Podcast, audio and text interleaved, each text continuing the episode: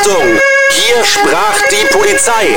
Der Podcast mit Münsters Sheriff AD Udo Weiß.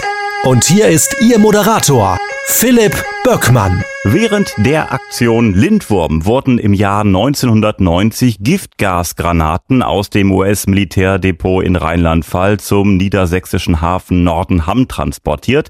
Von dort aus wurden sie zur späteren Vernichtung zum Johnston-Atoll im Pazifik verschifft. Udo Weiß, hallo. Hallo Philipp. Du warst äh, zu der Zeit bei der Bezirksregierung Münster aktiv. Was hat die Polizei innerhalb der Bezirksregierung seinerzeit gemacht? Ja, innerhalb der Bezirksregierung hat die Polizei das Dezernat 25 gebildet und äh, man muss die Bezirksregierung verstehen, zu dem Zeitpunkt als Mittelbehörde. Das heißt, die Bezirksregierung hatte eine Koordinierungsfunktion und äh, Dienst- und Fachaufsicht. Es gab die Landesoberbehörden, wie bei uns zum Beispiel das Innenministerium und äh, dann die Mittelbehörden, das waren die sechs Regierungspräsidien im Lande Nordrhein-Westfalen und dann in den Kommunen und Landkreisen die sogenannten unteren Behörden. Und spiegelbildlich zu den unteren Behörden und zu den Ministerien gab es in den Mittelbehörden dann jeweils immer einzelne zuständige Dezernate, Dezernat 25 für die Polizei. Im Grunde genommen war es so, dass ich ein bisschen überrascht war, äh, als man mich angerufen hat vom Ministerium, diese Aufgabe zu übernehmen denn ich fühlte mich äh, an sich in Hagen als Schutzpreisleiter recht wohl und wir hatten dort auch ein intensives Einsatzgeschäft.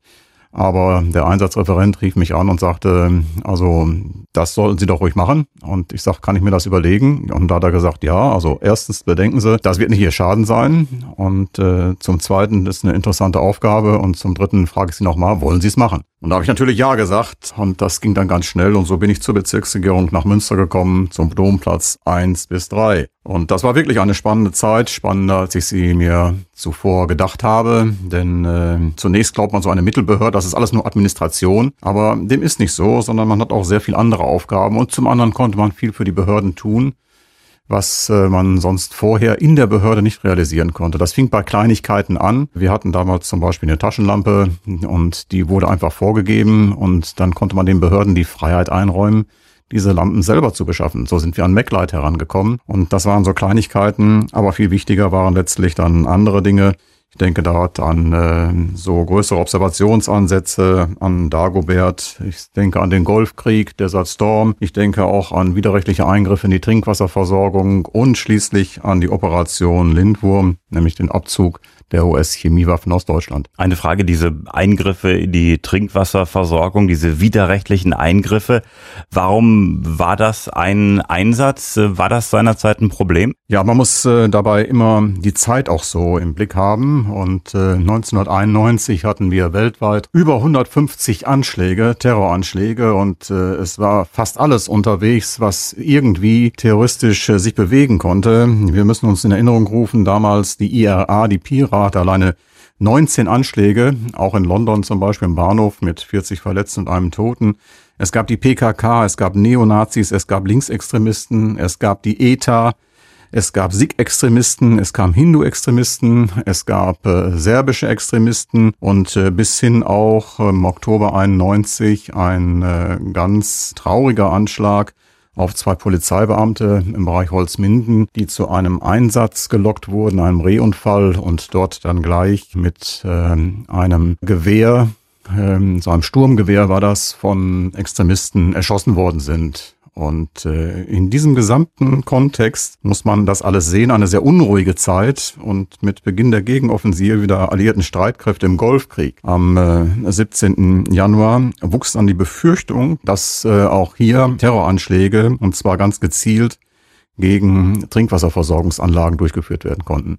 Das Ganze wurde befeuert durch einen Artikel der FAZ, die dort das unkalkulierbare Restrisiko deutlich gemacht haben. Und es gab schließlich noch eine Sendereihe im ZDF, die sich bezog auf die Ausbildung irakischer Agenten und Untergrundkämpfer durch ehemalige Offiziere der NVA, also der Nationalen Volksarmee. Und hierbei ging es dann darum, äh, die Ausbildung zur Verseuchung von Trinkwasser durch biologische Kampfstoffe ihnen zu ermöglichen. Tatsächlich hat es dann auch einen anonymen Anruf gegeben und das war die unmittelbare Folge dieser Berichterstattung. Und äh, obwohl zu keinem Zeitpunkt eine wirklich ernsthafte Anschlagsgefährdung von uns angenommen wurde, wurde diese grundsätzliche Problematik deutlich und wir wollten natürlich vorbereitet sein, wie wir immer sagen, vor die Lage kommen und das war auch sehr, sehr gut, denn äh, so hatten wir Zeit, uns mit dieser Gesamtproblematik zu beschäftigen. Und das war schon sehr, sehr interessant und eine Vielzahl von Stoffen, die ich vorher im Grunde genommen gar nicht gekannt hatte. Welche sind das unter anderem? Ja, das ist äh, jede Menge. Also das ist zum Beispiel Botulismus, das ist Anthrax, auch als Milzband bekannt. Das ist Pest, Tullamarie, nennt man auch Hasenpest.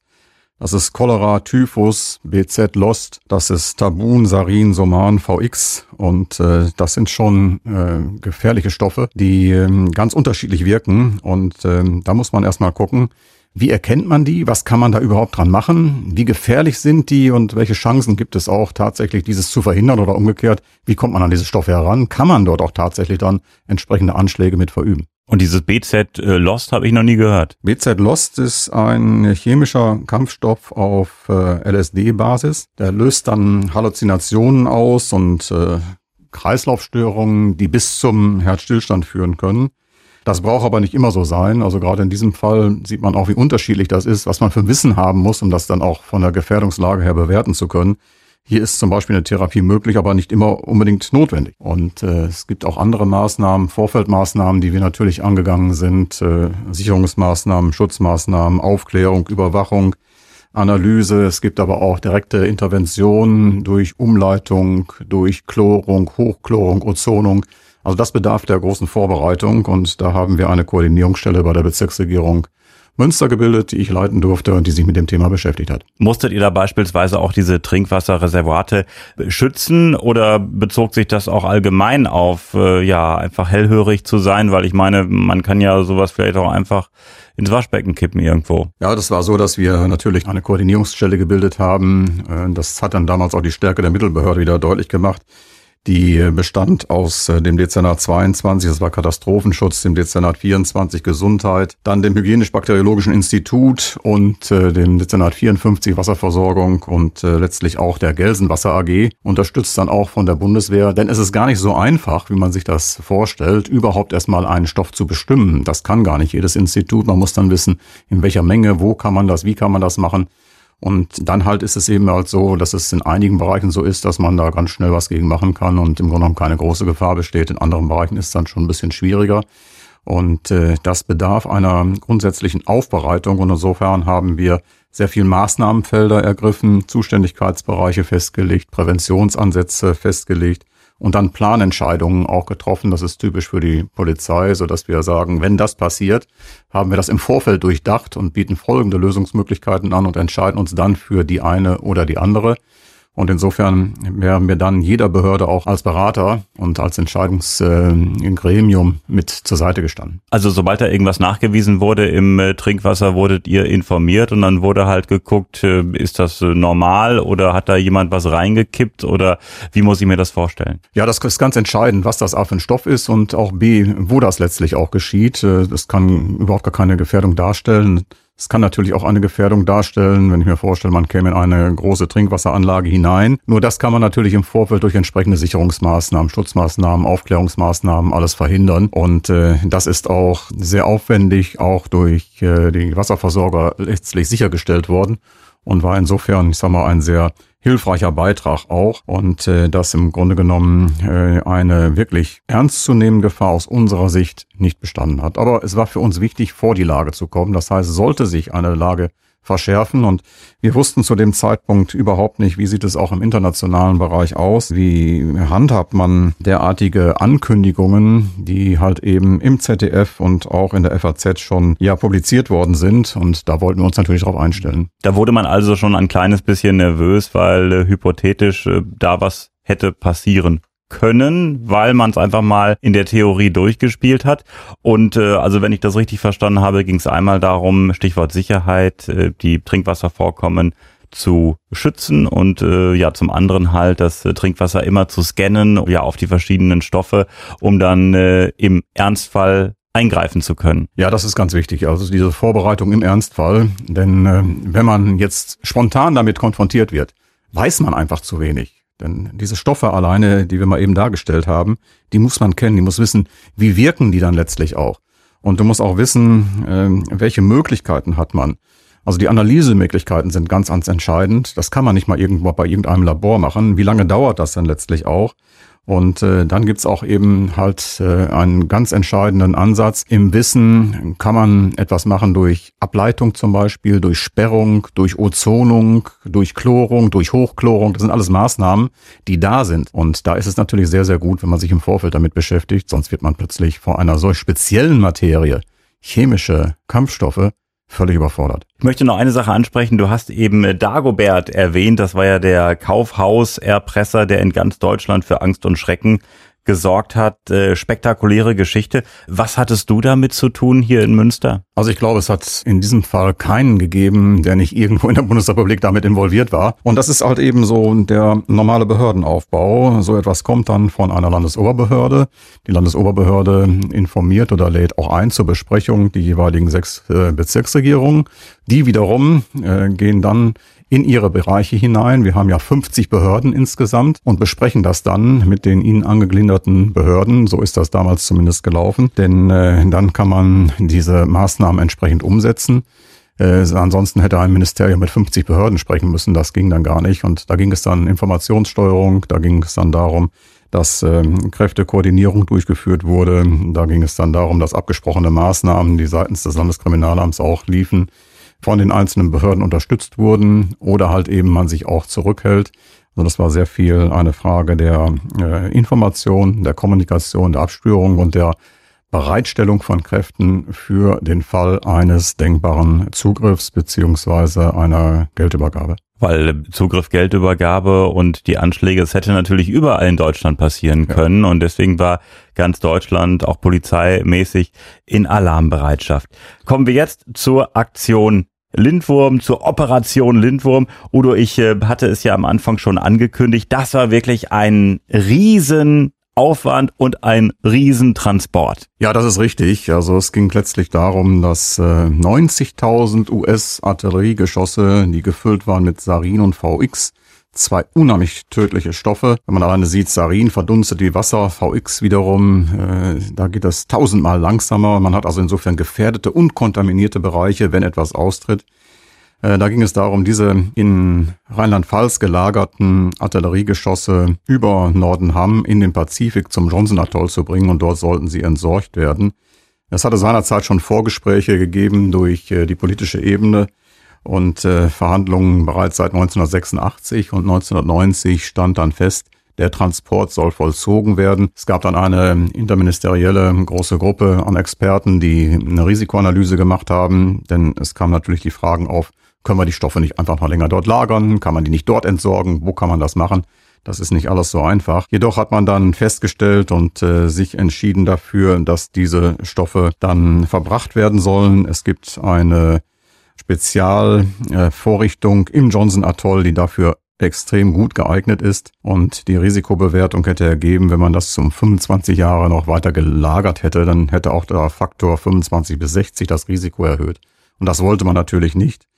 Und es ist auch eine politische Frage gewesen, denn seinerzeit gab es die Abrüstungsgespräche von Chemiewaffen in Genf und äh, die Bundesrepublik wollte natürlich nicht nachher einer der Standorte sein oder der einzige Standort sein in Europa, der dann chemische Kampfstoffe noch gelagert hatte, die ihnen zwar nicht gehörten, aber die dann in Rheinland-Pfalz bei den US-Streitkräften stationiert worden wären und äh, weiter dann auch letztlich deponiert worden wären.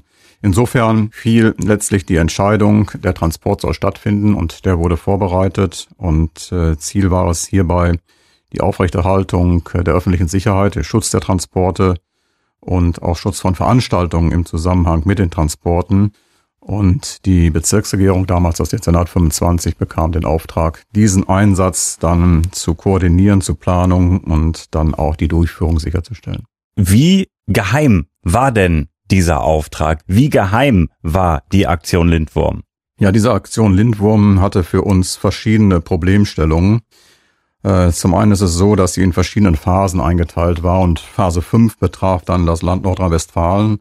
Das heißt, äh, es äh, war ein Transport äh, von Rheinland-Pfalz hin nach Nordenham über die Schiene vorgesehen, also ein Eisenbahntransport. Aus Sicherheitsgründen muss man das so immer dann machen, dass man da nicht eine Strecke nimmt, sondern man hat mindestens zwei Strecken. Das war damals die Strecke Blau und die Strecke Rot und darüber hinaus hat man dann noch Verbindungsstrecken, Zuführungsstrecken, Ausweichstrecken und letztlich auch Abstellbahnhöfe im Petto gehabt, so dass wir insgesamt auf eine Streckenlänge von etwa über 800 Kilometer kamen. 420 Kilometer reiner Schienentransport, 400 Kilometer dann auch nochmal Ausweichstrecken. Das macht natürlich deutlich diese große Ausdehnung des Einsatzgebietes. Das alles zu schützen ist natürlich eine große Problemstellung. Dann kam hinzu die Dauer des Einsatzes.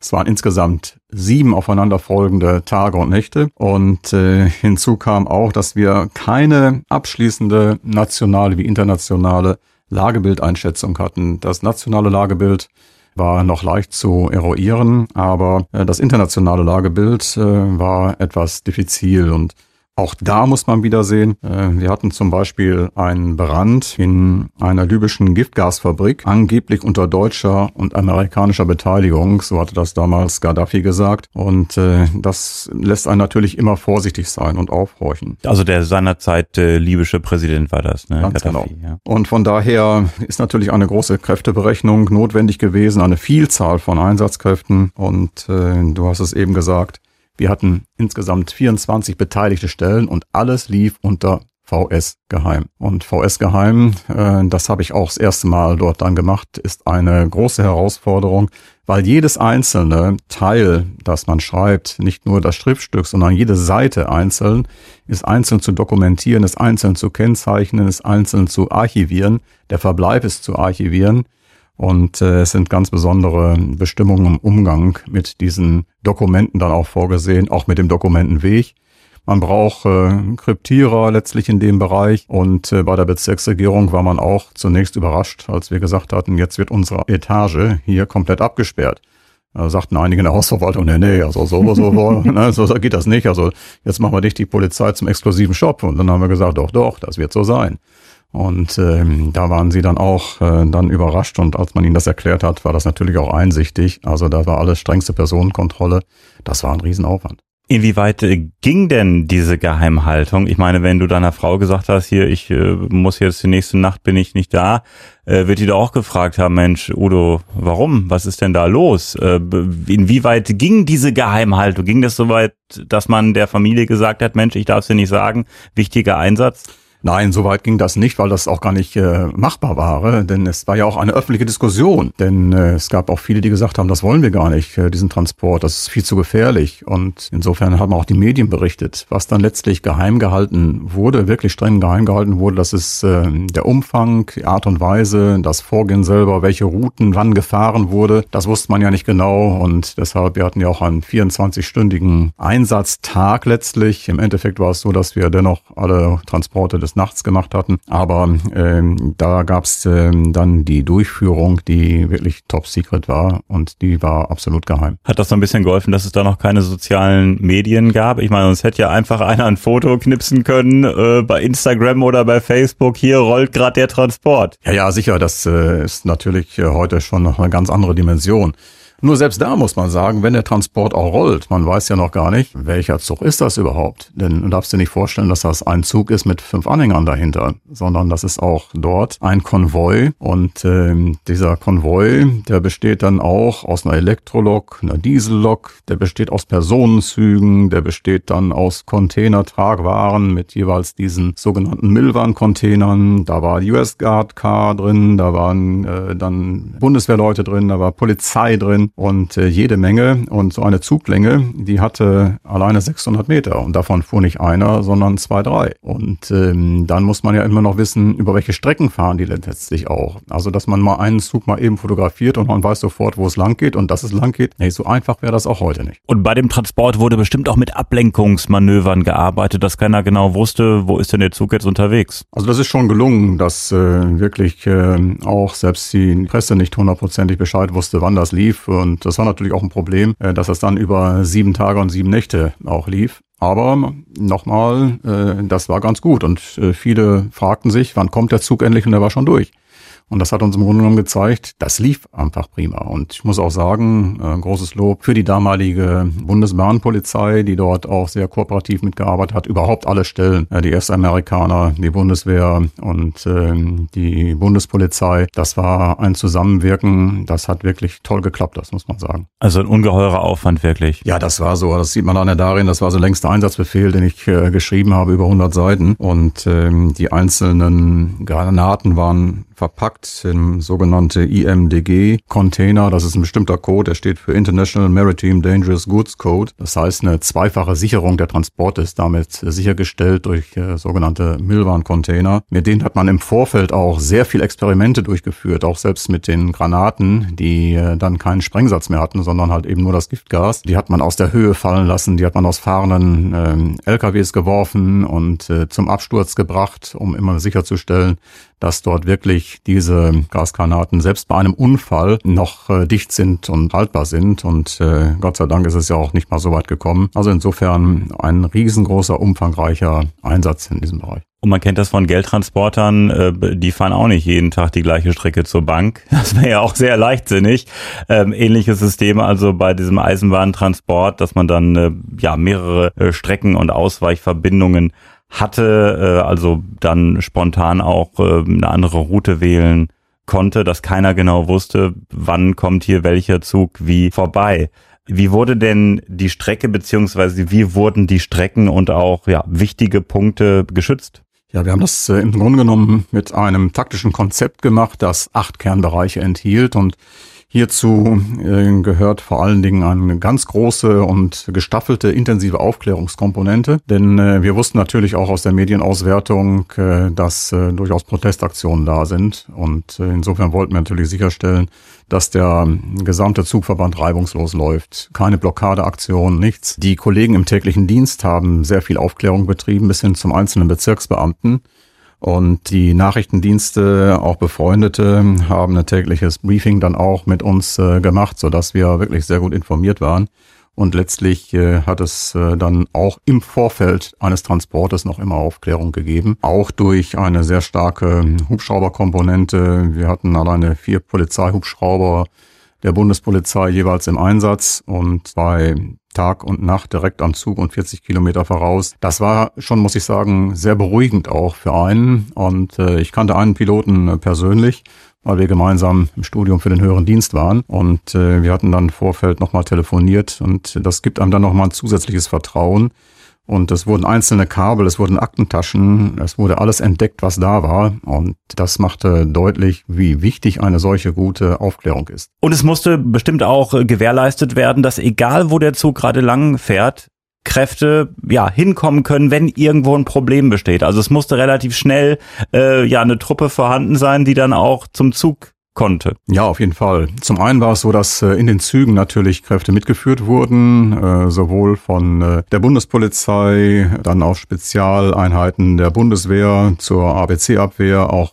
des US-Korps. Aber auch wir hatten unsere Eingreifkräfte so, dass wir ähm, sie so verpostet haben, dass x plus 15 Minuten eine straßenverlastete Möglichkeit gegeben ist zum Eintreffen am jeweiligen Einsatzort und x plus 30 für eine ganze 100 Gesellschaft, das dann auch per Schienen- und Straßentransport. Das haben wir dann sichergestellt und das ist natürlich gerade in einem solchen Bereich äh, sehr aufwendig, das im Vorfeld alles schön hinzubekommen. Nur bei einem solchen Einsatz ist es wichtig, dass die grundsätzliche Arbeit, Analysearbeit und strukturelle Arbeit im Vorfeld exzellent ist, weil im Einsatzfall selber kannst du nur noch nachbessern.